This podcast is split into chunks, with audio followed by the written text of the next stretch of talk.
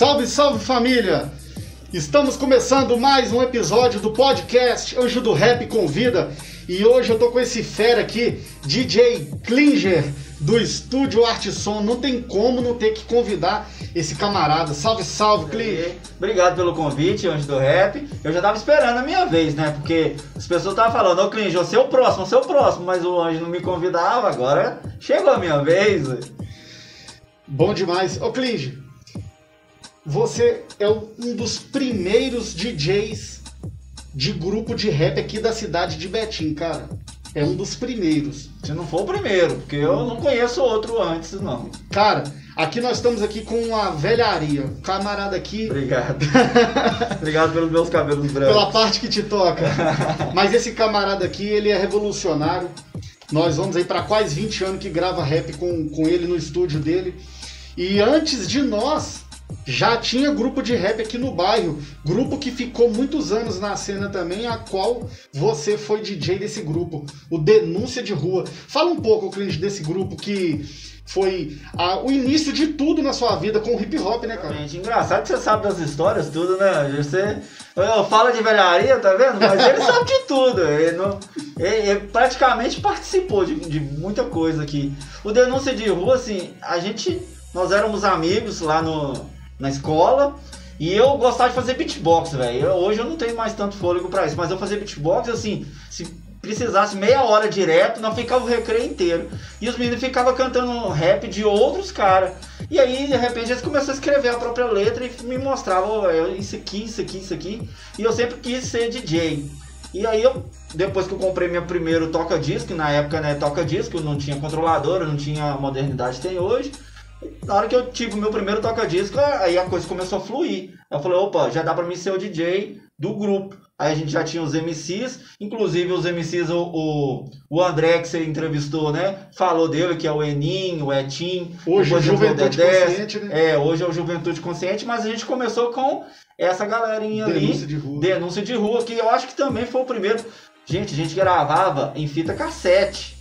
A gente ligava um microfone, eu tinha um aparelho que gravava em fita cassete, então tinha que pôr o instrumental para rolar numa fita, ligava um microfone nesse aparelho e gravava. Ou seja, não tem edição, o cara tem que ser bom. Isso era legal da época, porque assim, se você fosse ruim, tinha que gravar de novo. Não tem modernidade, não tem como refazer, não. Ficou ruim, grava de novo até acertar. Eu usava muito também instrumental de disco, era muito difícil de conseguir. Mas às vezes a gente conseguia um instrumental de disco. Dava sobras grandes, todo rap tinha sobras grandes, né? Tanto no começo quanto no final.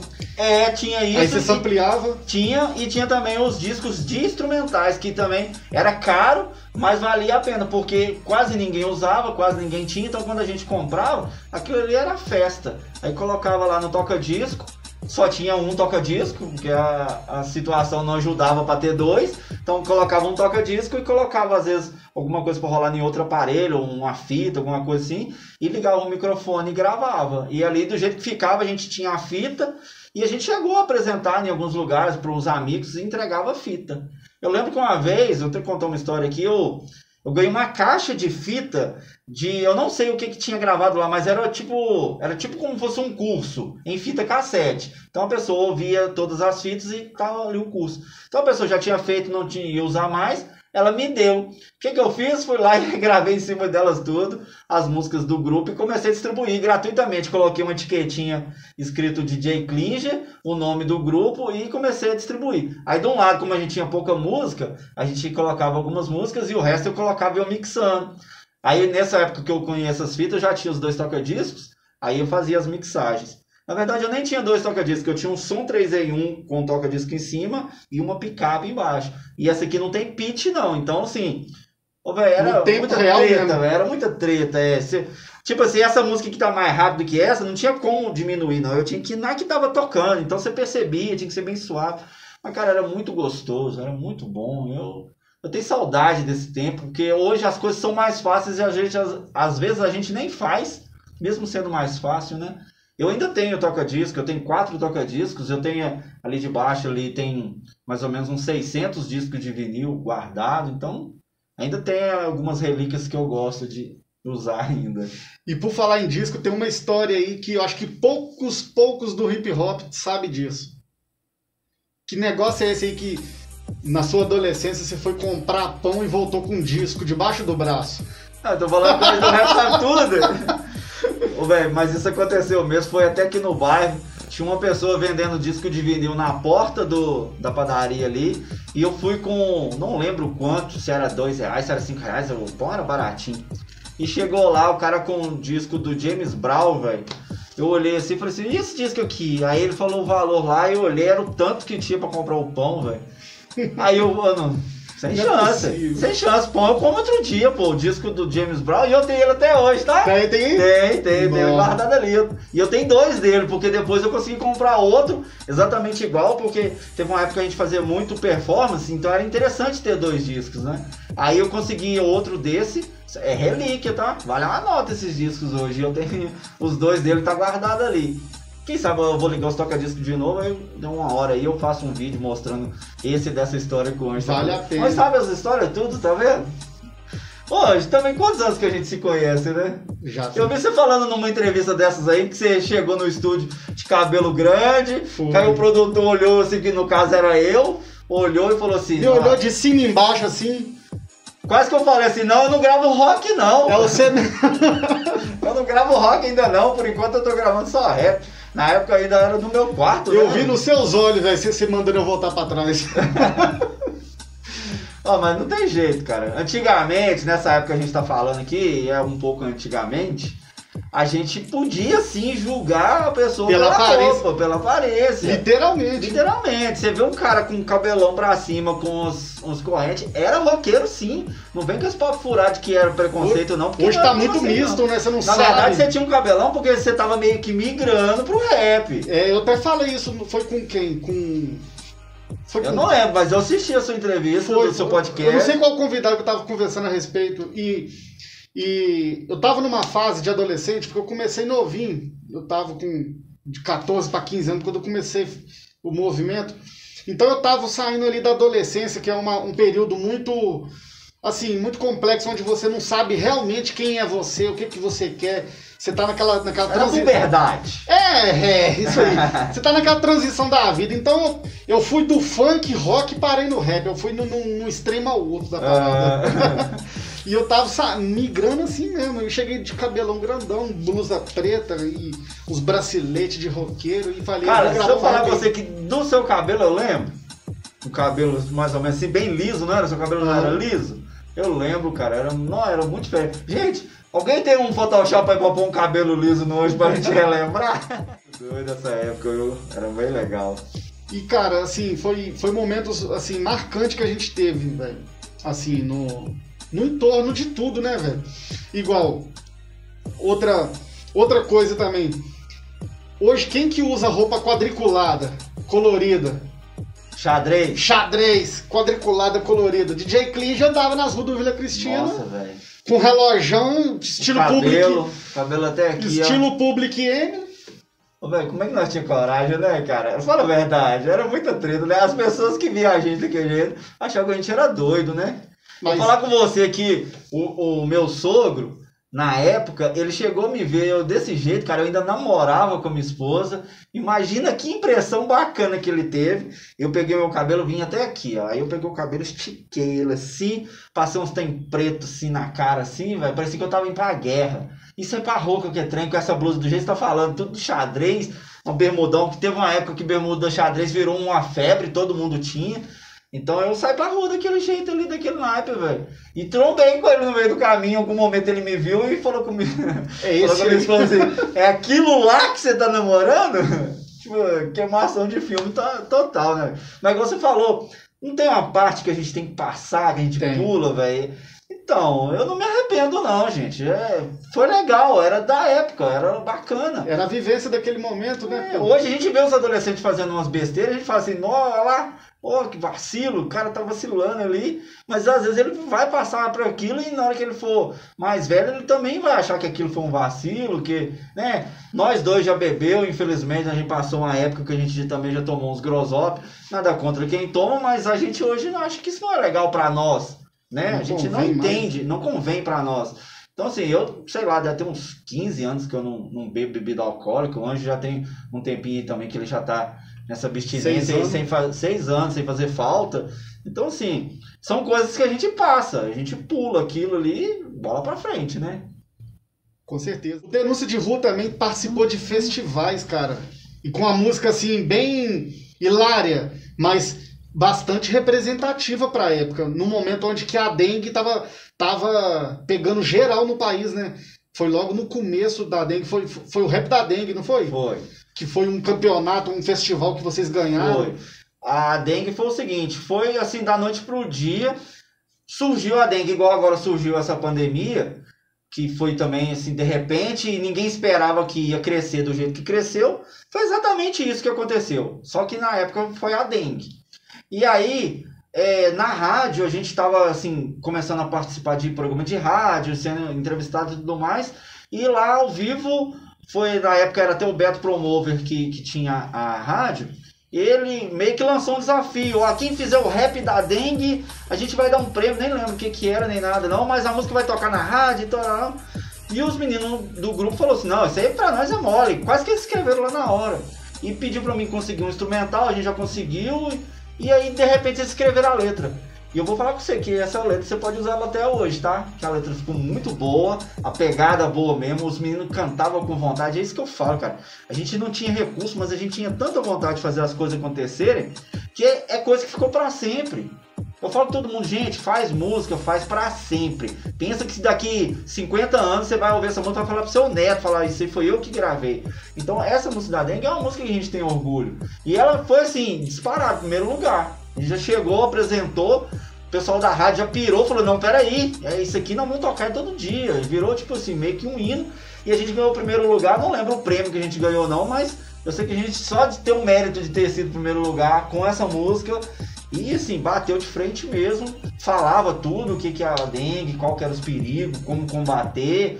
Foi uma letra muito bem pensada mesmo. Eu não lembro se foi todo mundo que fez, se, se foi só o Enim, se foi o Etinho, o Enim, eu não lembro agora. Depois, se eles estiverem assistindo aí, comenta aí, porque vocês vão lembrar melhor do que eu. Mas foi uma letra que bateu de frente. No início dos, dos anos 90, né? Aquela pegada bem original, anos 90, bem, bem original. Exatamente. E também vocês, é, além dessa parte artística que vocês é, é, participou, ela acabou também virando temas na escola, né? Porque vocês usou ela também na, na, na apresentação na escola e acabou ganhando até pontuação de prova, não foi? Foi, foi isso mesmo. É, a gente. Isso aí partiu da gente mesmo conseguir colocar no recreio uma, um pouquinho de música, porque na época não tinha. Até agora, acho que antes da pandemia, tava podendo. Até a própria escola coloca uma música rolando na hora do recreio, Sim. tem muito disso, tem as caixas amplificadas, hoje praticamente toda escola tem. Mas na nossa época não tinha.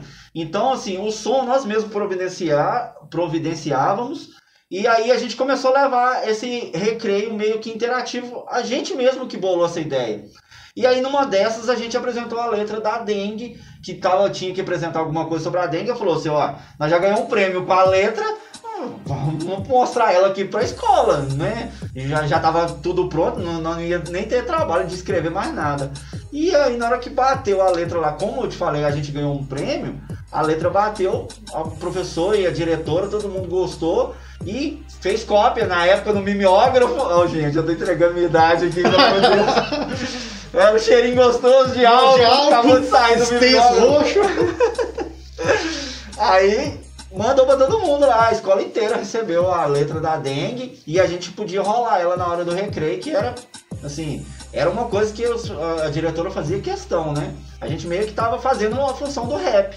Né? Que o rap é para isso. Utilidade pública. É, Você estava levando a consciência para aquela doença que era nova na época, em forma de música, levando cultura e, e utilidade pública. Tudo junto Tudo numa junto. coisa só. Muito top, né, Muito cara? bacana. E a gente fazia isso antes, sem nenhum tipo de pretensão, cara. A gente fazia isso naturalmente. Não, a gente não. Hoje, eu, eu tava conversando um pouquinho antes aqui com o Anjo. Hoje você tem que estudar Instagram, você tem que estudar plataformas digitais. Eu estudo marketing digital já há uns 3 ou 4 anos. Então, assim, a gente estuda muita coisa, a gente planeja, a gente põe é, no papel o que, que você vai fazer. Nessa época, não, cara. A gente não planejava as coisas, as coisas aconteciam naturalmente. Era mente brilhante mesmo ali, fresquinha.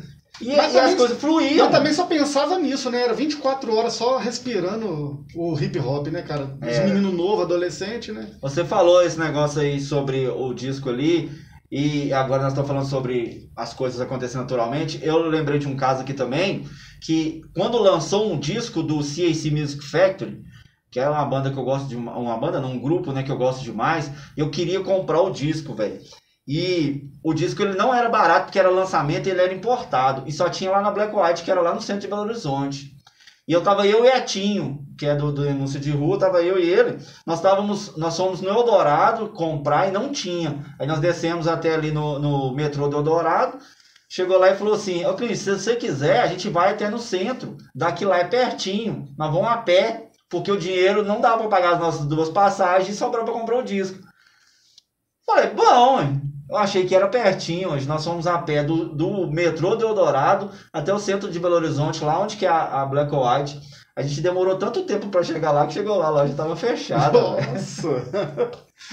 E eu não comprei o disco, velho. Eu desanimei de comprar o disco. Eu não voltei lá depois para comprar o disco. Eu tenho ele hoje, mas não é esse que eu ia comprar. Eu não nesse, outro. nesse episódio. É, eu comprei um que é que tem as músicas dele, é tipo um, um, um junta de algumas músicas, tem as músicas que tinha nele, mas esse importadão que eu ia comprar, cara. O Etinho deve lembrar disso, que o Etinho tem uma memória muito boa. O Etinho vai lembrar desse caso aí, ele foi comigo. Ele que me enganou, tá, Etinho? Falou que era perto e eu fui nessa. Ô, bicho, é longe demais. Do Eldorado até no Você centro tá do? Horizonte, é longe Não, de demais. carro já tira a base, né? Menos de meia hora. É, de carro é uma meia hora, imagina andando. Tá chegando lá de noite já tava fechada a loja. Cara, ainda sobre denúncia de rua, sobre anos 90 ainda. O grupo participou do maior festival daquela época, que era o BH Canta e Dança, correto? Isso. Fala um pouco sobre esse festival, que foi o maior evento que o grupo chegou a participar. Grupos renomados subiu nesse palco. É, maior representatividade do estado aqui de Minas na década de 90 e que gerou recu- é, repercussão nacional. Exatamente. Esse foi, vamos dizer assim, é o maior, realmente o maior evento que tinha de rap. Eu vou dizer, talvez até de Minas, cara, porque vinha, igual você falou, vinha gente de todo lado. É, ele foi lá no. de frente ao Parque Municipal. Tinha um, um lugar lá que é gigante, eu não lembro o nome do lugar, mas é de frente ao Parque Municipal, então é bem central mesmo. É um evento assim que não era para qualquer um, não, não era fácil de entrar e nós fomos convidados a participar né? E a gente chegou lá com credencial artista, velho. Era muito legal mesmo. Todo mundo tinha que ter credencial, todo mundo com pendurava assim. Então, assim, a participação desse evento foi um, foi um salto. Falou, não, até aqui a gente tá correndo atrás. Agora daqui pra frente realmente deu um salto. Foi aí que vocês viram que a, que a coisa já estava séria, né? A Exatamente. ficha caiu, acho que nesse evento, não foi? Exatamente, porque até ali a gente fazia aqui no bairro, fazia igual tinha eventos da rádio, a gente apresentava, mas fazendo um, num evento desse, desse porte, a gente chegou lá, tinha b-boy que a gente nunca tinha visto fazer movimento que a gente não conhecia. Você vê assim, vem de tudo quanto é lado para fazer aquele evento, para participar. Então era, era o top. Eram os melhores dos melhores que estavam participando ali. A gente tava ali, talvez, cara, sei lá, nem porque a gente tanto merecia estar ali, não, talvez nem, nem tanto.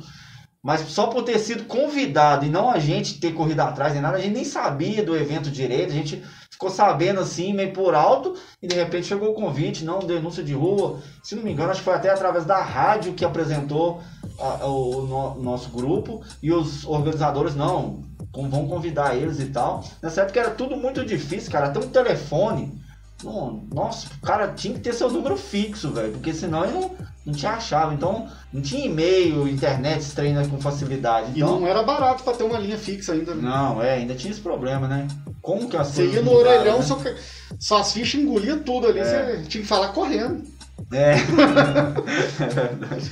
Cada vez que descia um barulho, seu outro coração tremia já. Cara, agora saindo do- dos anos 90 e vindo mais um pouco pra cá, DJ Klinger, daquela época pros anos 2000 até chegar aqui, fala um pouco sobre a sua evolução artística, musical, em, em, em todos os aspectos, cara. Não, beleza, isso- isso aí é bom.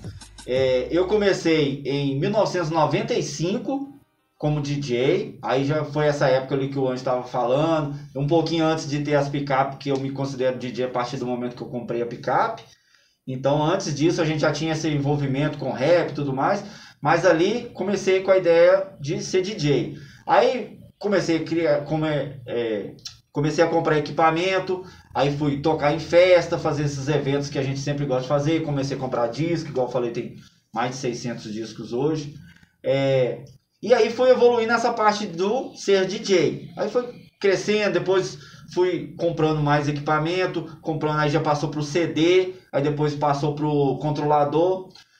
Em 2001, mais ou menos, eu. Não, em 2000, que foi há 21 anos atrás, né? Eu resolvi dar uma pausa com a parada do DJ. Que foi mais ou menos a época que a minha filha nasceu. Que eu me lembro que eu fui num evento, cara, e eu não tinha como deixá-las em casa. E eu tive que levar elas pro evento. E evento de DJ, você sabe que é barulho, é bebedeira, às vezes rola até droga. Nesse dia lá mesmo rolou bastante droga, que eu não sei da onde saiu. Então, assim, ficou um clima muito ruim. E uma pessoa chegou na minha esposa e falou com ela assim: O que, que você tá fazendo aqui? Ela falou: Não, eu tô acompanhando o meu marido, que ele é o DJ aqui. Mas isso aqui não é lugar pra você ficar, não, só. Ainda mais com criança recém-nascido. Isso aqui não, não tá legal pra você, não. Isso não é um negócio legal. E eu caí na real que realmente não era. Então eu tinha uma opção. Abandonar eu não ia. O DJ, eu não ia abandonar. É uma coisa que eu gosto de fazer. E não ia, não dava para mim poder levar elas. Então o que, que eu pensei? Então vou fazer o seguinte, vou, vou manter ainda na ideia do que eu gosto de fazer, que é trabalhar com música, mas eu vou largar um pouco a ideia do DJ. Eu já estava um pouco desanimado na parte do DJ em relação ao estilo musical. Até hoje eu ainda brinco um pouco com isso, mas hoje não tem jeito, cara. Ninguém hoje contrata um DJ, quer dizer, ninguém não, eu tô generalizando. Mas a maioria não contrata um DJ para tocar o que, que o DJ preparou para tocar, não. Você contrata um DJ, chega lá, você manda ele tocar o que o pessoal quer dançar, axé, axé forró. Tipo assim, no meu ponto de vista, eu, eu acho que é um, um desperdício de talento. É a minha opinião, né? Porque eu sou um DJ, eu treinei para isso, eu tenho mais de 20 anos de carreira como DJ. Aí você chega lá e me entrega 20 músicas de forró que eu vou só dar play, e dar play, e dar play, e dar play. Eu não tô sendo DJ, eu tô dando play, eu sou um tocador de música, não sou um DJ. Né? Então, quando começou essa era de do axé, por exemplo, na academia, foi mais ou menos nessa época. Eu, eu, o pessoal chegava com CD, com todas as músicas que tocava na academia, era a hora que eu podia até sentar, porque eu dava play lá e fico cruzava os braços. Como é que eu ia mixar aquilo? Não precisava de mixar aquilo. As pessoas não queriam ver o meu trabalho mixando, as pessoas queriam ouvir a música e dançar. Né? Tanto que eu começava a falar assim: por que, que não contrata só o som? Põe um, um, CD aqui, ó, qualquer pessoa vem aqui e dá um play, pô. Não contrata o DJ para chegar lá. Então eu dei uma desanimada nisso. Foi onde que eu pensei assim: o que, que eu posso fazer? Aí eu pensei assim: não, eu vou trabalhar com a ideia de estúdio. Foi em 2001, eu montei o estúdio Art Som, que é o mesmo nome, né? Era outra estrutura, lógico, era um homezinho dentro do. Era um, praticamente um quarto. Aí o Anjo ainda. Eu comecei no meu quarto, né? O Anjo é dessa época. Aí depois eu, eu mudei para minha casa, aí eu peguei um cômodo, já era uma evolução. E hoje, graças a Deus, eu tenho aqui o estúdio que é do tamanho da minha casa toda, né? Que é outra evolução também. E no futuro só Deus sabe, né? Onde nós vamos estar.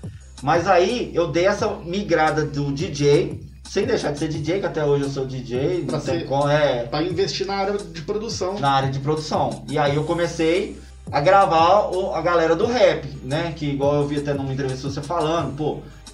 Outro dia nós batendo papo que o menino, o, o Dallas falou assim, pô, velho, quem é do rap das antigas não passou no estúdio Art Som, não é do rap das antigas então não, porque aqui da nossa região eu cheguei a ser entrevistado pessoal de faculdade. O pessoal fez, é, eu não sei como é o nome, aquele negócio quando a pessoa vai formar, ela faz um. Ah, esqueci o nome, gente. Aí ela tem que fazer um, um, um negócio sobre um assunto específico. E eles fizeram sobre eu e as gravações que eu fazia. Eu cheguei a gravar 95%. E isso, quando a gente fala 95%, a gente tinha muito grupo. Bastante. Mas na grupo de rapaz de enxada, cara. Eu gravava, tipo assim, o dia inteiro. Eu tinha gente entrando e saindo, os grupos trombavam. Ô, oh, e aí, você já gravou? Já? Então beleza, então depois nós tromba aí. O, outro, o horário um atrás do outro. Era muita gente mesmo. Uma coisa que eu tinha era além, tinha loja em outros grupos, ou, outros estúdios, tinha. Mas eu tinha um preço muito barato, barato mesmo, assim. Eu não estava preocupado em cobrar, eu estava preocupado em quantidade. Naquela época eu preocupava em quantidade. Tipo, se eu gravasse 30 grupos num mês, eu estava feliz. Então eu cheguei a gravar mais que isso num mês. Então, e, e foi uma época que o trem estourou. Todo mundo queria cantar rap. É, você lembra. Tipo assim, a gente chegou a gravar criança. Você trouxe criança para gravar. A gente fez meio que uma escola ali, assim. Tinha, a gente gra... Eu cheguei a gravar menino de 7, 8 anos, até menos. E já mandando um rap bacana mesmo. Letra às vezes que até eles mesmos escreviam. Então, assim, eu cheguei a gravar muita gente naquela época. Rap mesmo, assim. 95%. E, nem eu tô te falando, chegaram a fazer, cara, um, um um documentário, esse é o nome. Um documentário na faculdade. Veio um pessoal da PUC com câmera, com as paradas tudo, com microfone para me entrevistar. Assim, foi um momento bem legal, sabe? De, dessa transição. Quando eu migrei, foi um momento bem legal. E dali para cá foi evoluindo a ideia do estúdio. Aí, um certo momento, eu saí do, do, do meu quarto, né? Que eu pus no home, depois eu saí do home e vim para aqui, onde eu estou hoje, nessa estrutura maior. E meio que cada vez que deu essa mudada, essa, essa diferença de lugar, meio que também deu uma peneirada no, no público, né? No, no pessoal que me procurava. Algumas pessoas distanciaram e novas pessoas chegaram. E eu, eu tô até hoje aí, 2021, garrado com o estúdio. Depois nós vamos falar sobre o, o momento que eu fechei o estúdio, tá? É. Velho, meu, meu encheu d'água. Eu falei, não é possível. Não é possível. Como assim? Depois que eu fui ver que era puro plano de marketing. Nem tanto, nem tanto, nem tanto. não, não, não, não, Tem toda uma ideia construtiva por trás. É. Mas, que surge, mas que valeu de plano de marketing, valeu. Você nunca foi tão procurado do, do que nessa época. Tem certeza. Nós vamos falar já já. E o estúdio hoje, cara, além dele no, no além dessa ampla estrutura musical, você é um cara assim, bem diversificado, cara. Você tá sempre assim. Quando você tá pensando, você tá pensando no que você pode fazer a mais. Você não gasta tempo com pensamento em vão. É, o que eu, é um pensamento que eu tenho da sua pessoa. Uhum. Do tempo que eu te conheço e, e acompanho. Mesmo estando de longe nas redes sociais. Uhum. Hoje você tá. Você tá sempre é, elaborando coisas para o momento, igual você veio com uma, uma época uma época onde deu uma, uma meio que uma caída na, na área de produção musical, você chegou com os aquele, é, o, vídeo do Pocket Session. Pocket Session. Ali já foi, já deu um up já no estúdio, já, já entregou um trabalho já que pra época já não tinha. É. Sempre que você lança alguma coisa é algo que tá sempre à frente. É. Eu, em 2010, mais ou menos, eu fui numa palestra foi até de uma pessoa que tinha uma loja, foi onde eu comprei a maioria dos, dos equipamentos aqui do estúdio. Ele é um cara muito visionário, cara. Ele chama Rodrigo. Ele, ele, fez essa palestra, essa troca de ideias lá assim no, no espaço que ele tinha. Ele falou assim: gente, o futuro agora é vídeo. O futuro tá nisso. Eu vou vender todo o equipamento de áudio que eu tenho e vou começar a vender equipamentos de vídeo. Aí ele começou a apresentar. Aí nós temos essa lâmpada aqui, aí nós temos isso aqui. E eu lá assim, esse cara é doido, velho. Esse cara, esse cara é doido. Isso não vai pegar nem tão cedo. Não, galera, porque agora tem muita gente fazendo vídeos pro YouTube. E o vídeo pro YouTube não era moderno, não era popular que nem hoje é, não. E aí eu, olhando aquilo, cara, eu falei assim, gente, não faz sentido isso que está, ele tá falando. E fui, e a minha esposa assim, esse cara tá certo. Esse cara ali tem futuro, esse cara ali tá, ele tá vendo lá na frente. Aí eu falei com ela assim, será, Leila? Será mesmo? Não, ele, ele tá certo, você vai ver, isso aí é o futuro. E eu fui engateando, cara, mas eu demorei demais a pegar essa ideia do vídeo, sabe? Eu demorei, falar assim, não, velho, hoje em dia só áudio não dá. Hoje em dia você tem que ter a imagem, as pessoas não querem mais só ouvir. Tanto que hoje não tem mais CD. Eu fui um cara que eu, eu relutei até o último minuto com a ideia do CD. Depois nós podemos falar só sobre o CD também? Sim. Mas eu fui um cara que relutei pra questão do CD. Mas hoje a ideia é vídeo. Nós estamos aqui, ó. Se a gente. Igual a ideia, o nome é podcast. O podcast, ele é um áudio, ele não é um vídeo. Só que hoje já é um podcast em vídeo. Tá gravando ainda? Sim. Ah, porque você ficou olhando, eu fiquei com medo. Eu edito essa parte. Beleza. Então, o podcast, ele migrou já, já migrou do áudio pro vídeo. Assim, rapidão. Então, eu demorei a chegar nessa essa ideia. Hoje, a gente já trabalha aqui com áudio e vídeo. E o pontapé foi o podcast. O podcast não, o Pocket Session. Pocket Session. Foi a ideia. O Pocket Session, ele surgiu na minha vida assim. Eu vi uma pessoa fazendo e o cara vendia um curso de como fazer. Porque aquilo ali, cara, não é tipo você liga as câmeras e grava e, e, monta. Não é simples como parece ser. A gente transmite aquilo como uma coisa simples, mas aquilo não é. Eu comprei um curso, o curso não foi barato, eu paguei acho que oito vezes o negócio, que foi bem carinho mesmo. Mas assim, eu antes mesmo de acabar o curso, a minha mente fez assim, cara, puf. E aí eu lembrei do Rodrigo, que tinha falado lá atrás. Falar, velho, a ideia é o vídeo. E hoje eu caí nessa real que realmente precisa da ideia do vídeo. Quando eu lancei o Pocket Session, o negócio falou. Parece que foi um negócio foi revolucionário, pô. Eu fiz muito Pocket Session. Muito mesmo, assim. Pessoal, e o Pocket Session é barato. Ele é uma coisa que dá condição Acessível pessoa. É, E entrega um trabalho bom. um trabalho bom. Porque a gente grava, grava com câmera de boa qualidade, grava o áudio com tudo de, de- cenário personalizado. personalizado. Então, assim, a gente entrega um trabalho bacana com valor muito acessível. Hoje as pessoas me perguntam, Clinge, vai voltar com o Pocket Session? O Pocket Session eu fiz o seguinte, a gente lançava temporadas. Aí, tipo, ó, eu fiz, se não me engano, acho que seis temporadas. Então, cada temporada, aí a pessoa vinha, a gente fazia tudo e saía. A temporada aí não, não fazia mais, não. Hoje eu tô tentando fazer o seguinte, ainda não finalizei essa ideia, mas por enquanto a ideia tá fluindo assim. A pessoa que quer fazer um pocket session, ela entra em contato, a gente vai lá, monta um cenário, mostra para a pessoa como é que tá, a pessoa pode interagir, colocar alguma coisa que ela quer também no cenário e a partir dali ela contrata somente aquela pessoa. Aí, como a gente agora trabalha com áudio e vídeo, a gente não é mais só áudio, então isso passou a fazer parte do nosso trabalho. Então a pessoa pode contratar, eu quero fazer um pocket session daqui duas semanas, beleza? Contrata, a gente faz. Já- não é mais já- como o- as temporadas que só fazia dentro da temporada. Isso. Já não depende mais daquele período, ela já pode ter um acesso único. A ali. qualquer momento. Muito Exatamente. bacana. É. E, e quando eu falo de evolução e estar sempre à frente, olha pra você ver.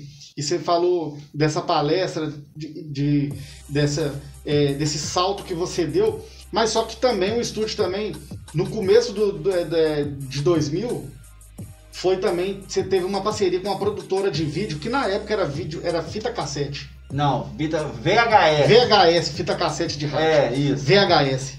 E lançou o primeiro videoclipe que a gente até falou em outras entrevistas, que é o do Real Execução, É. Sangue de Periferia. Isso. Mas que também, todo evento grande da cidade, estava lá a produtora de vídeo, o Clige e o, e O Rodrigo. e o Rodrigo. É outro Com- Rodrigo. Isso, com uma câmera grandona nas costas, É. pra época era como se estivesse entrando o repórter da Globo. Ah, né? Exatamente. câmera grandona assim, fazia é, cobertura de grandes Aham. eventos e fazia.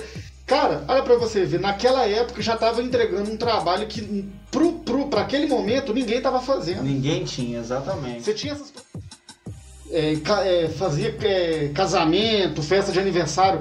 Uma produtora muito bem estruturada, elas trabalhavam sempre juntamente com a imprensa. É. Mas assim, na nossa perto da gente, na nossa quebrada, uma produtora que estava ligado ao, ao, ao trabalho musical, poder entregar juntamente com, com áudio e vídeo, não tinha, velho. Realmente, é como você falou, é, mais uma vez foi revolucionário, né? E a gente tenta realmente trazer sempre coisas novas. É, eu costumo falar que é, quem é empreendedor, cara, você tem que se renovar todo dia, não adianta. Se você é empreendedor, se você quer empreender, não acha que trabalhar por conta própria é de boa, que você vai dormir até tarde, que você vai abrir o, o seu estabelecimento a hora que você quer. Não funciona assim. Você tem que estar sempre renovando, é sempre trazendo coisas novas. Uma coisa nova que a gente trouxe agora recentemente, a gente colocou o CD do Anjo do Rap à venda na plataforma, de forma que a pessoa pode comprar o CD e chega o CD inteiro dentro do celular da pessoa. Aí você fala assim, pô, mas ah, ninguém vai comprar isso não. Cara, mas nós estamos sendo revolucionários mais uma vez. Talvez ninguém compra hoje. Daqui a pouco tá todo mundo fazendo, aí pô, os caras já faziam lá atrás e ninguém dava moral. Mesma coisa aí dessa que eu tô falando do vídeo. A gente começou com a câmera grandona, mas o grande problema não era a câmera, não. Não, mas para aquela época era, era, era, Era top. era top. É, mas o, a câmera era top. Mas e os computadores? para poder editar vídeo. Não existia. O computador era Pentium 4. Um Pentium 4 para você, você não entende de computador. Eu vou te explicar. O seu celular que você está me assistindo é cinco vezes mais potente que um Pentium 4. Se não for mais do que isso. O Pentium 4, você aí que tem um celular que tem 4 GB de memória, o Pentium 4 tinha meio GB de memória. Meio GB de memória. Isso quando não tinha um quarto de memória. Nossa. É. Que era em mega. A gente não comprava, não comprava memória em giga, não, era em mega. Ah, eu quero uma memória de 512 mega. Véi, é meio giga. Isso é meio giga. Agora você imagina para processar um vídeo gravado lá em VHS, que a gente tinha que ter uma placa de captura para mandar isso para digital primeiro, para depois fazer aquilo ali, cortar em pedaços. Véi, você não tem noção. Para fazer uma transição Dava pra você tomar um café e voltar pra ver como é que a transição Dormia, ficou. né? Muitas das vezes você acordava no dia seguinte, tava lá ainda faltando o Alding, né?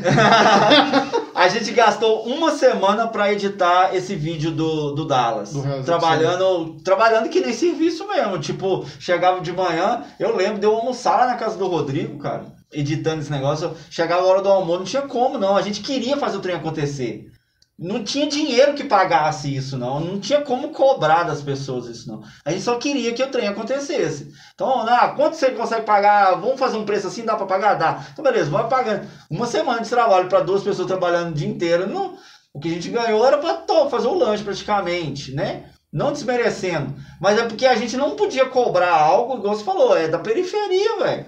A gente só queria fazer a coisa acontecer. O que, que a gente ganhou com isso? Velho, a gente ganhou demais a gente foi o, o quem lançou o primeiro clipe de Betim, de, sei lá, da nossa quebrada toda aqui. Primeiro clipe. Aí você vai olhar, o clipe tá aí na internet até hoje. O Dallas falou dele aquele dia na entrevista dele lá. Passou na, na televisão, na, na, no Yo. Na antiga MTV.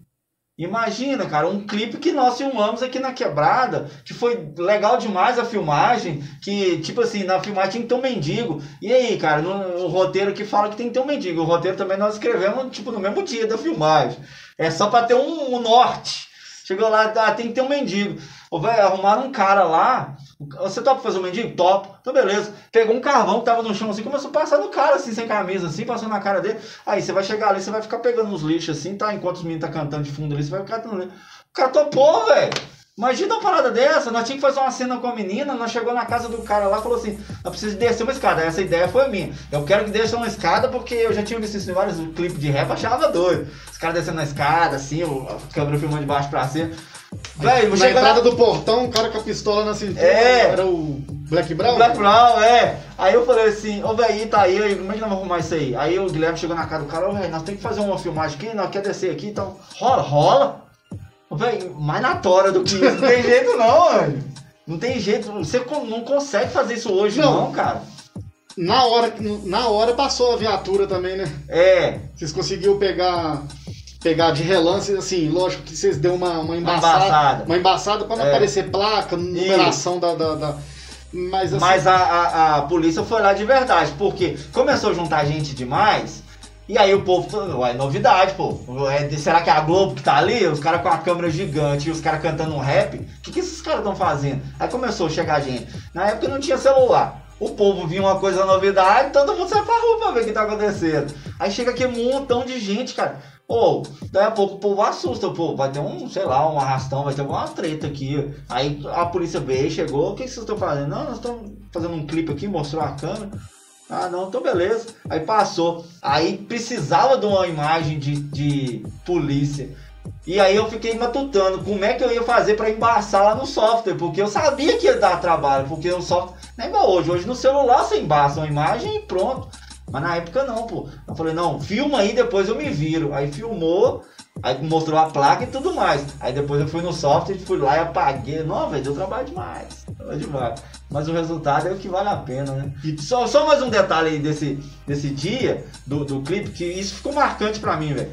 A gente gastou o dia todo e aí não tinha iluminação. E a câmera não tinha aquela luz que põe em cima, não. Então, assim, a imagem, tanto que se você assistir o clipe, você vai ver que começa, começa de, de dia e termina de noite. É, ele vai de uma cor a outra, meio que extremo. No final, eu falei assim, cara, eu preciso filmar vocês indo embora. Então, o que, que nós vamos fazer? Nós vamos ligar o carro aqui com o farol do carro e nós precisamos de achar um morro que desce rápido assim, que é para vocês sumirem. Aí eu vou pôr a câmera quase no chão para poder vocês mostrar, a, a, ir descendo. Quando você estiver lá no, na metade do morro, vocês mostram para trás, né? Faz algum gesto com a mão e continua descendo. Isso é o final do clipe, você pode assistir. E a claridade é o farol do carro, do que tá carro. clareando, não tinha recurso. Os postes ainda eram aquelas lâmpadas, acho que é a loja né, que chama, não sei direito. Aquelas de mercúrio vermelhonas. Então piorou mais ainda a qualidade da imagem, né? VHS, pô fita grande ainda, tem jeito, né? Altas histórias, né? Velho, quando eu falo que eu tô com raridade aqui, é dinossauro. Você tá doido. Mais dinossauro que eu é só coisa. É. Verdade. E ele, em qualquer momento também, ele vai Vai é, tá de coisa, sim, tem mais batendo. história ainda pra contar. Quando nós ainda tava engatinhando de dia coisa, já era DJ por aí, ó. Eu acho que eu não era nascido. É, e eu tava engatinhando, DJ, a coisa já tocava. Já né? tocava. E outra coisa, como que, que foi para vocês, naquela época, alinhar família, porque você já era casado, você precisava de ter tempo para família, você precisava de sustentar sua família, manter o corre, porque só o corre já dava gasto. Uhum. E ter que bancar filho, esposa dentro de casa, vivendo só disso, cara. Como que foi, velho? Não, não foi, não. Tá sendo ainda. Mas é assim, até hoje. Mas era um extremo mais, mais. Não, o extremo continua. Ele é assim até hoje. É como eu falei, cara. Você ser empreendedor é todo dia matar um leão mesmo, cara. Essa pegada jeito. é a mesma? É a mesma pegada, ainda assim. Aí no final do mês você pensa como é que você vai rebolar ali para fazer aquela. fazer a coisa acontecer. É muito, é um sonho que você vive mesmo, cara. Que você não, não vou abrir mão disso aqui e deixa o pau cair a folha, aconteça o que acontecer, tô aqui. A gente pega muito firme com Deus, né, cara? Tem que pegar firme com Deus, acreditar que vai dar certo. No meu caso, eu dei muita sorte que a minha esposa, cara, ela me apoia demais. Ela, ela é uma doida, sabe? Uma doida varrida que apoia tudo que eu faço e falo. Vamos fazer, vamos fazer. Vou quebrar isso aqui. Ah, você é doido, então vou quebrar assim mesmo e vambora. E amanhã eu tô lá triste porque eu quebrei. Ela, nossa, Vem cá, meu amor, e, sabe, assim, hoje mesmo ali tava assim, cabeça a mil que eu tenho que fazer isso, tenho que fazer aquilo outro. Ela falou, não, calma aí, vamos tomar um café. Aí me chamou, vamos tomar um café? Vamos. Então senta aí, vamos tomar um café, vamos conversar. Então assim, e a gente precisa, cara, precisa dessa base. E, e, a minha esposa sempre foi assim, sempre foi uma base desde o início, lá desde quando a gente se conheceu, ainda namorada ainda, eu já era DJ, aí, como eu falei, ela já ia em alguns eventos comigo, então ela já sempre foi me apoiando, sabe? Isso me dá força. Isso até hoje. Eu falo com ela o tempo todo. Eu falo, quando ela, eu tô cabisbaixo, ela já sabe. Aí ela já dá aquele empurrão. Não, pera aí. Ser empreendedor é isso mesmo, meu filho. Cara e coragem, vambora pra cima. Deus de Deus, é, é, você e, e o seu estúdio é o que é de, por ela. Depois de Deus. Cara, eu, eu tenho uma família incrível, cara. Minha filha, as minhas filhas, elas nossa, a Joyce trabalha comigo, né? A Joyce, a Joyce desde 14 anos, se não me engano, para 14 para 15 anos, ela queria uma câmera de presente. E eu com muita dificuldade, financiando, peguei um pouco de dinheiro emprestado e deu um jeito e comprei uma câmera boa para ela. E é isso aí, cara, abriu o mundo dela. Hoje eu contrato ela para poder fazer as filmagens para mim. Então, assim, a gente trabalhar em família é muito gostoso, né? Acaba... A, minha, a, minha, filha menorzinha já vai pro mesmo caminho, cara. Ela já, tá, é, ela já tá aprendendo como é que faz marketing digital, ela já tá aprendendo como é que vende um curso, como é que ganha um dinheirinho é, de comissão. Então, assim, ela lá vai também, sabe? A gente tem esse negócio de empreendedor na, no sangue, cara. A, a, Ju, a Júlia, que é a menor, ela já vendeu bolo. Eu lembro que você uma vez também vendeu bolo de pote, cara. Ela não, ela deslanchou, vendeu bolo assim, ela fazia de manhã, de tarde, vendeu quase tudo. E era uma delícia, o que não vendia, ela mesmo comprava e comia. Aí dava prejuízo porque a gente comia os bolos. E a equipe aumenta, cara, pra você ver. De áudio para vídeo e precisa de fotógrafos. Hoje é. você tem uma fotógrafa dentro de casa é. e tá alinhado com o que você faz aqui. Exatamente. Então uma coisa vai, uma coisa vai ligando aos pontos com o outro e e assim, é surpreendente, cara. No fim, como você diz, né? O futuro só Deus pertence e, o topo é o limite. Exatamente. E a gente trabalha realmente junto, cara. A gente é uma família que trabalha junto. aí igual, também tem um lado, a minha esposa, ela trabalha com hambúrguer. Aí a Joyce já faz as fotos do hambúrguer dela, aí eu já faço a questão de arte, de marketing, de outras coisas. Então, é assim, cara, Tá um ajudando o outro, é. É um ajudando o outro, porque já é difícil sozinho, né? Então, todo mundo, cada um se ajuda e aí vai dando certo. DJ, você também fez. Voltar um pouco mais atrás. Você foi oficineiro dando aulas de DJ na época do Fica Vivo. Isso. Fala um pouco sobre essa, essa trajetória marcante também da sua Foi. carreira. Foi realmente marcante, porque eu fiz, além de novos DJs, eu fiz vários amigos. São amigos que até hoje, eles me chamam de professor ou então fessor, né? Eles, eles gostam de encurtar, é fessor. Ô fessor, o que você tá fazendo aí? Vou dar um pulo aí. Até hoje vem na minha casa, toma café aqui comigo. Às vezes quer fazer live aqui no estúdio. Então, assim, foram 10 anos, cara. Eu, eu, eu chuto, assim, por alto, que eu devo ter formado uns 50 novos DJs. Só aqui dentro de Betim. Então Bacana. hein, tem gente que realmente seguiu carreira, é, que manteve aquilo ali como, ah, é isso que eu quero fazer da vida, cara. E tá aí até hoje, tá mantendo mesmo a ideia de DJ. E quando eu vi que não dava mais para mim ficar fazendo presencial, que aí começou a crescer, aí eu lancei um curso, que é um curso online. As pessoas, eu tenho aluno hoje, Brasil inteiro, né? São pessoas de várias, tem pessoas que me que compraram o curso, que eu nem sei de onde que é, DDD 85, DDD 67, uns, uns números que eu não sei nem de onde que é. Mas às vezes entra em contato, ah, fiquei na dúvida disso aqui. Aí eu explico pro professor, porque eu fiz um curso baseado no que eu fazia na aula. Só que eu dei uma resumida para poder ficar diretão, né? Mas aí hoje tem aluno pro Brasil inteiro aí. Bacana demais. É, Fazendo discípulo aí nas techniques. é exatamente. E na CDJ? Hoje, né, hoje CDJ. controladora, CDJ, o aluno que escolhe onde que ele quer fazer. né? Mas não tem fronteira pra área, né, cara? Não tem. Não tem. O bom é isso, que ela se renova, né? E tá evoluindo. E tá evoluindo. Tá lançando equipamentos novos. Estão voltando com a ideia do toca-disco, porém moderno. Hoje já tem equipamento que simula um toca-disco, mas a música vem do HD ou vem de um pendrive, mas tem um discão ali, você pode pôr a mão, mas não tem agulha não, não precisa do disco Ela físico. serve só pra fazer a movimentação. Exatamente. Você só movimenta ali, faz o scratch, movimenta os discos, mas você pode pôr, por exemplo, você cantando. Eu não sei se você vai lembrar, outra coisa revolucionária também, assim que lançaram essa ideia do controlador com com o picape, a primeira vez que eu testei um, que eu tenho até hoje, os discos de vinil, que você ligava ele no software, eu usei uma voz sua, de uma música que você tinha gravado, aí você não deve vai lembrar. Aí eu, eu falei assim, vem cá pra você ver uma novidade. Aí eu coloquei você cantando e pus a mão no disco assim, aí o disco parou, você olhou assim. Você fez assim. Foi mesmo, lembro, quando era lá embaixo. né? Ah, esse menino tem a memória de não, você tá doido, você lembra mesmo, foi Véi, legal. aquele- eu assustei, ué. Falei, eu não lancei vinil. É, ué. Não foi que eu mundo- falei, falei, o que que tá acontecendo aqui? É, eu falei assim, não. Eu fiquei surpreso que coisa, demais. Que coisa de outro mundo, velho. É, qualquer música que você pôr, pra dar a impressão que é o vinil, mas não é o vinil, a música tá no computador, aqui só simula. E ele, você controla ele mesmo. É, Aquilo pra mim foi você lembrou, cara? demais, que cara. Você Você, tá lembra de tudo também. Memória fresca, pô. É. É. Eu tenho um acervo gigante na minha memória. Aquele dia que nós fizemos um podcast aqui no estúdio aqui, você lembrou de tanta coisa que eu nem eu lembrava mais, né? Verdade. Você tem uma memória boa, O que mesmo. nós não pôde falar naquele dia, a gente tá podendo falar aqui. É como se fosse uma parte 2 daquele dia, É sabe? verdade, né? É, ué. É verdade. Hoje a gente tá podendo trocar essa ideia aqui mais, mais particular contigo, mas é, é trazendo tópicos que não coube naquele dia, porque era quatro pessoas falando de histórias, né? Histórias variadas, né? E para falar de história, cara, demora muito. É, o, tempo, o, tempo é, o tempo que a gente tem é pouco para falar de história. E de quem tem história, você tá doido.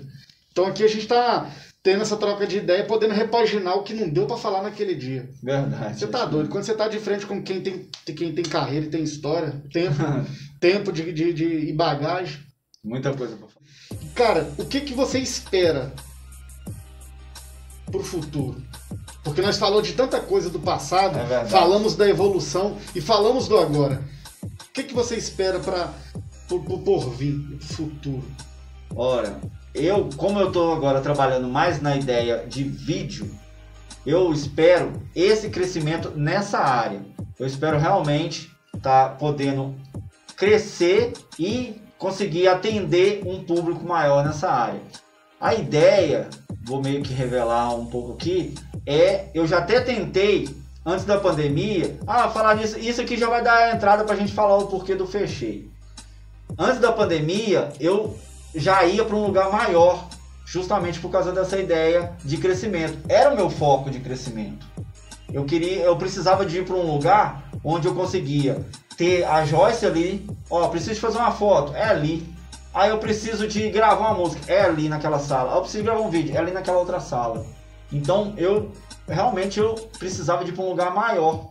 Só que aí foi justamente na época da pandemia, foi tipo um mês antes da pandemia eu resolvi isso. Não sabia que ia acontecer isso, né? Aí, quando surgiu a pandemia eu imaginei que era um trem passageiro, né? Meses, né? Coisa é, coisa às vezes só um mês ou dois ia passar. E aí eu ia fazer isso que você está falando. Qual que era a minha intenção de crescimento? Era isso.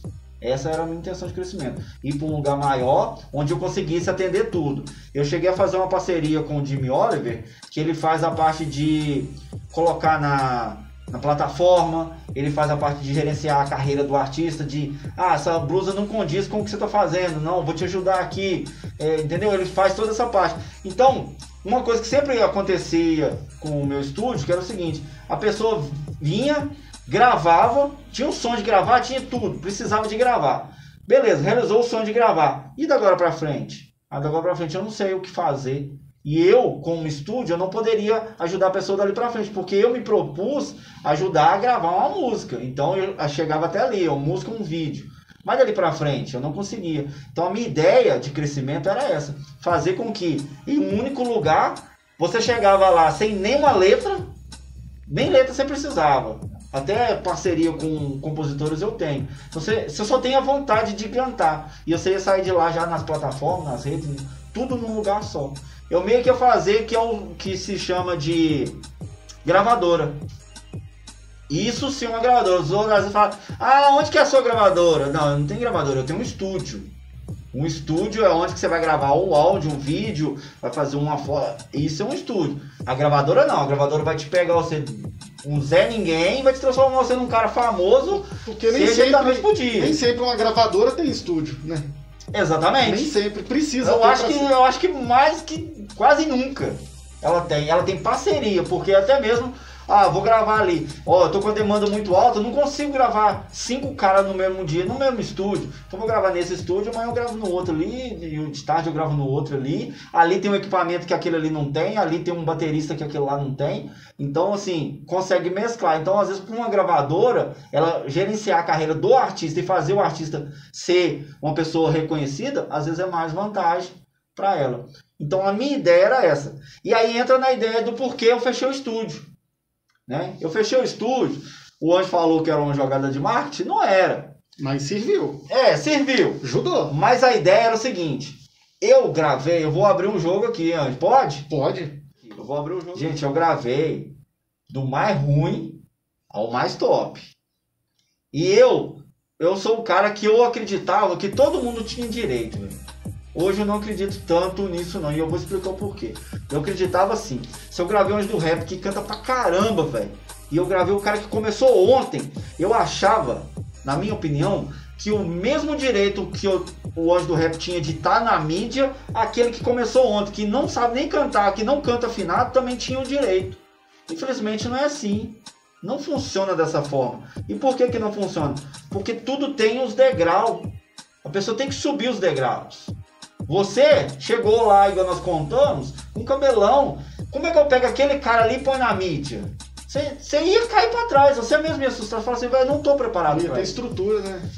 Entendeu? Então, tipo assim, precisa. E o que que eu fiz? O que que eu fazia né, no estúdio? Eu pegava todo mundo e divulgava todo mundo igual. Do mesmo jeito que eu te divulguei, eu colocava lá na, no YouTube, no meu site, no meu Facebook, em tudo, velho. Então, assim, se você entrava no meu Facebook, você ficava perdido, ou, ou, nas minhas redes sociais que seja, ou no YouTube. Vou dar o um exemplo do YouTube. Você, entrava no, você nunca viu o Estúdio Arte Som. Você entrava no, no YouTube do Estúdio Arte Som, você ficava perdido. Porque você viu um cara cantando pra caramba, o cara gravou uma vozona, tudo afinadinho, com os instrumentos tudo top. E de repente você viu um cara cantando totalmente desafinado, com violão faltando uma corda. Eu já gravei, velho. Violão faltando uma corda. Já gravei cavaquinho com um buraco aberto. que você tocava e saía um barulho, eu falei, velho, não tem como, não, é, o que eu tenho, então vai. E ia, e aquilo ali ia pra música e saía daquele jeito. E aí eu divulgava todo mundo. Então, se você era um cliente novo, o que, que você ia pensar? Ah, velho, eu agora fiquei na dúvida, eu não sei se esse estúdio é um estúdio bom, porque as pessoas avaliam o trabalho final, não é o meu trabalho. O Anjo do Rap cantando não é o meu trabalho. Eu vou fazer com que o trabalho do Anjo do Rap apareça bonito, mas o trabalho é o do Anjo. Né? A gente já gravou milhões de músicas suas. Então, assim, você me apresenta uma música top, você vai ter uma interpretação top, e eu vou conseguir captar aquilo que é top e mostrar. Já quando eu tava com. Antes de fechar o estúdio, eu não tinha esse discernimento. Então, cara, eu mandava todo mundo. Então o que, que eu tive que fazer? Falei, velho, eu quero ir para um lugar maior. Eu tô com uma visão de crescimento. Eu tô com uma ideia de fazer um estúdio maior e tal, tal, tal. E aí, como é que as pessoas vão me identificar com todo mundo no, no mesmo barco ali? Não tem jeito. Então o que, que eu vou fazer? Eu posso chegar lá e tirar o carinha que canta mal e deixar o anjo do rap? Não me sentia vontade de fazer isso, velho. Não me sentia vontade. Então eu falei assim, já que eu fui desse jeito, então o que eu vou fazer? Eu vou tirar todo mundo. Pronto. Acabo com o canal. Aí eu acabei com o canal do estúdio, acabei com o Facebook, acabei com o Instagram. E um vacilo que eu dei foi ter acabado mesmo. Eu poderia ter só tirado os vídeos do ar, mas eu acabei mesmo. Eu excluí os vídeos, excluí o canal, excluí os inscritos, excluí tudo. Entendeu? Então, assim, essa era a ideia. Só que na hora que eu acabei de fazer isso, quem que apareceu? A senhora epidemia e avacaiou minha história toda. E aí eu tive que realmente recuar. Porque aí já não dava mais para mim ir para um outro lugar, já não dava para mim crescer e eu já tinha destruído tudo, toda a história. Aproveitei e tirei uma férias, velho. Fiquei cinco meses praticamente sem trabalhar com gravação, sem trabalhar com nada. E aí depois eu voltei e aí eu já voltei com outra pegada. Aí hoje eu já tô assim. Tanto se você entrar no meu canal, eu postei alguns vídeos lá só em questão de teste mas alguns eu ainda vou deixar e oculto e alguns eu vou voltar com alguns vídeos. Mas assim, mais é vídeo de eu falando, vídeo de cantor, esse negócio, eu tô. Vou dar uma maneirada por causa disso que eu te falei. Porque eu não, não consigo ficar julgando as pessoas, de falar, esse é bom, esse é ruim. Às vezes o que pra mim é ruim, você fala assim, nossa, aquilo lá é bom pra caramba. Ou às vezes o contrário. Entendeu? Então é difícil. Bom e ruim é subjetivo. É. Né? Não existe bom e ruim, na verdade. É subjetivo pra caramba. Então, assim, só que a ideia é eu apresentar hoje o trabalho que eu estou fazendo hoje.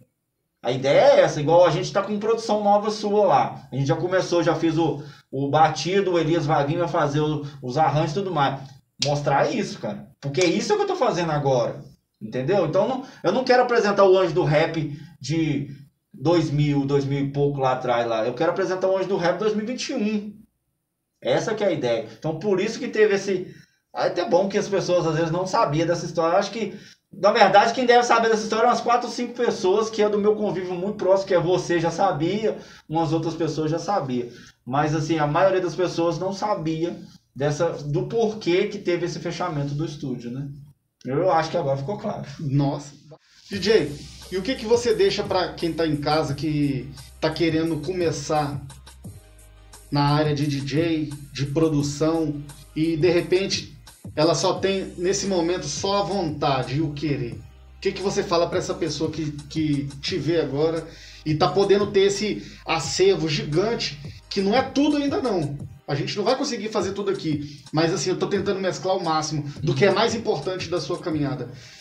O que, que você tem para essa pessoa que nesse momento só tem a vontade e o querer?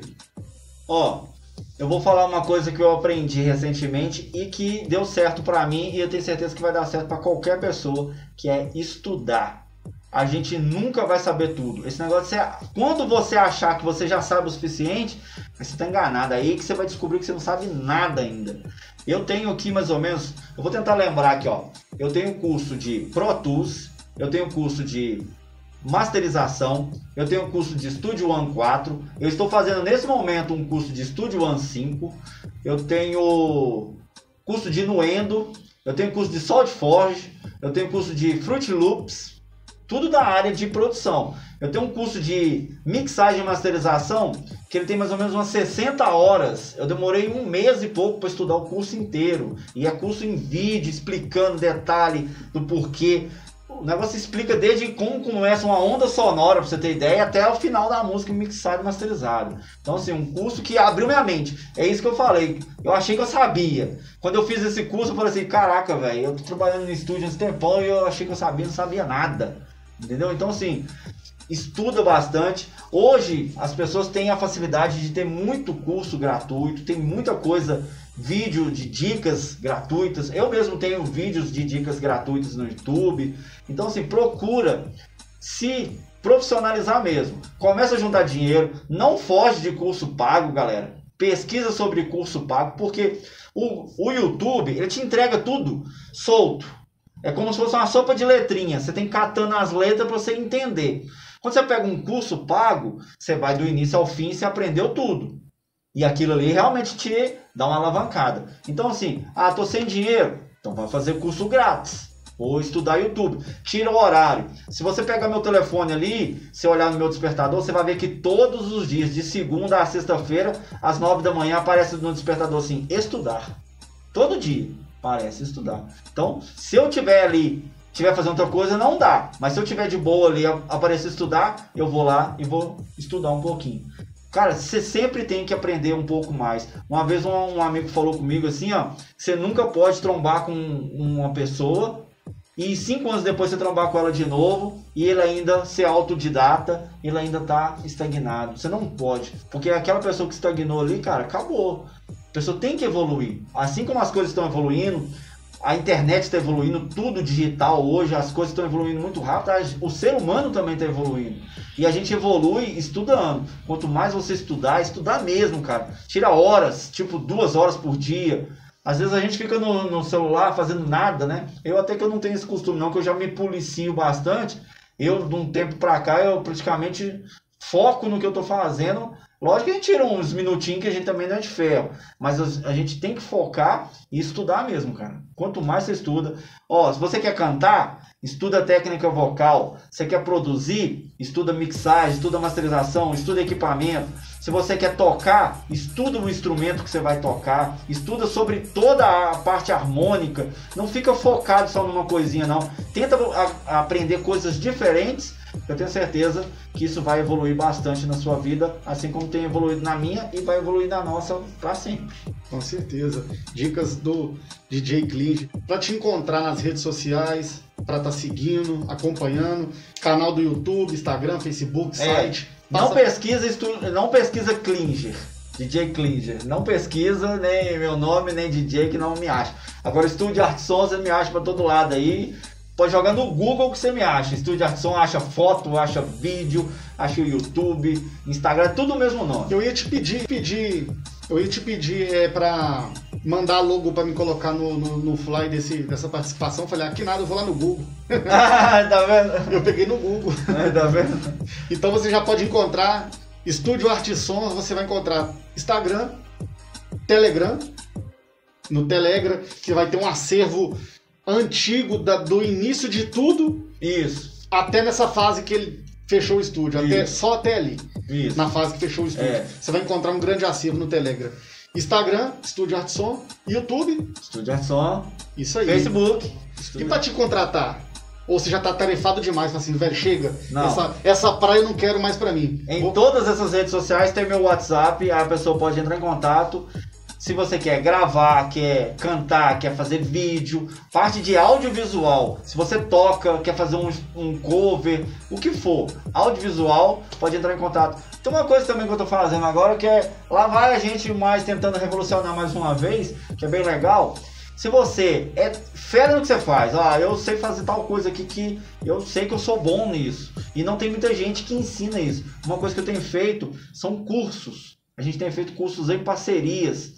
Então, assim, por exemplo, eu tenho um, um, curso em parceria com o Jimmy Oliver, que é ensinando a fazer solos de guitarra. Às vezes a pessoa só faz aquele mesmo tipo de solo. O Jimmy veio com uma proposta nova de ensinar a fazer solos do zero, de, de fazer um negócio totalmente diferente. Eu tenho parceria com, por exemplo, uma, uma moça que faz balão, faz aquelas estruturas gigantes de balão. Pra festa. É, ela é muito sinistra no balão, cara. Ela faz uns negócios absurdos. Então, assim, são cursos. Às vezes a pessoa quer ensinar para outras pessoas, então é uma, uma atividade que a gente está implantando aqui no estúdio também e tem dado certo, a gente tem conseguido altos parceiros bem bacanas. Usando a estrutura audiovisual e, e marketing digital, tudo envolvido, né? Tudo numa coisa só, exatamente. Fera demais. Quero agradecer a participação sua, Pô, DJ Clis. que é isso, cara. Eu que agradeço. Muito obrigado aí por, por esse imenso acervo aí da história. Quem não conhece a fundo o DJ Clinge ficou surpreso hoje, eu tenho certeza. É, E mais pra frente a gente troca mais ideia, porque a gente já estourou o horário e não falamos nada. é, lá no meu canal tem um, um vídeo que fala 50 fatos sobre mim, que é 50 coisas. Lá você vai descobrir que eu tenho medo de vaca. Aí, tá vendo? Saiba mais sobre DJ Clinge lá no, Não é no canal do, do No estu- YouTube. No Estúdio Artson. Isso. Então fechou. Deus abençoe. Muito Amém. obrigado aí pela participação. Galera, se você curtiu esse bate-papo, compartilha, deixa o like, inscreva-se no canal, ative o sininho de notificação para que você não venha perder nada, nada que nós vamos estar deixando aqui, certo? E quero mandar um abraço para todas as plataformas digital, você que tá pelo Spotify, pelo Google Podcast, pela Anchor, pela Breaks e muito mais. Vocês que estão aí, aquele salve, hein? Deus abençoe, galera. Até semana que vem. Podcast Anjo do Rap, convida! É nóis!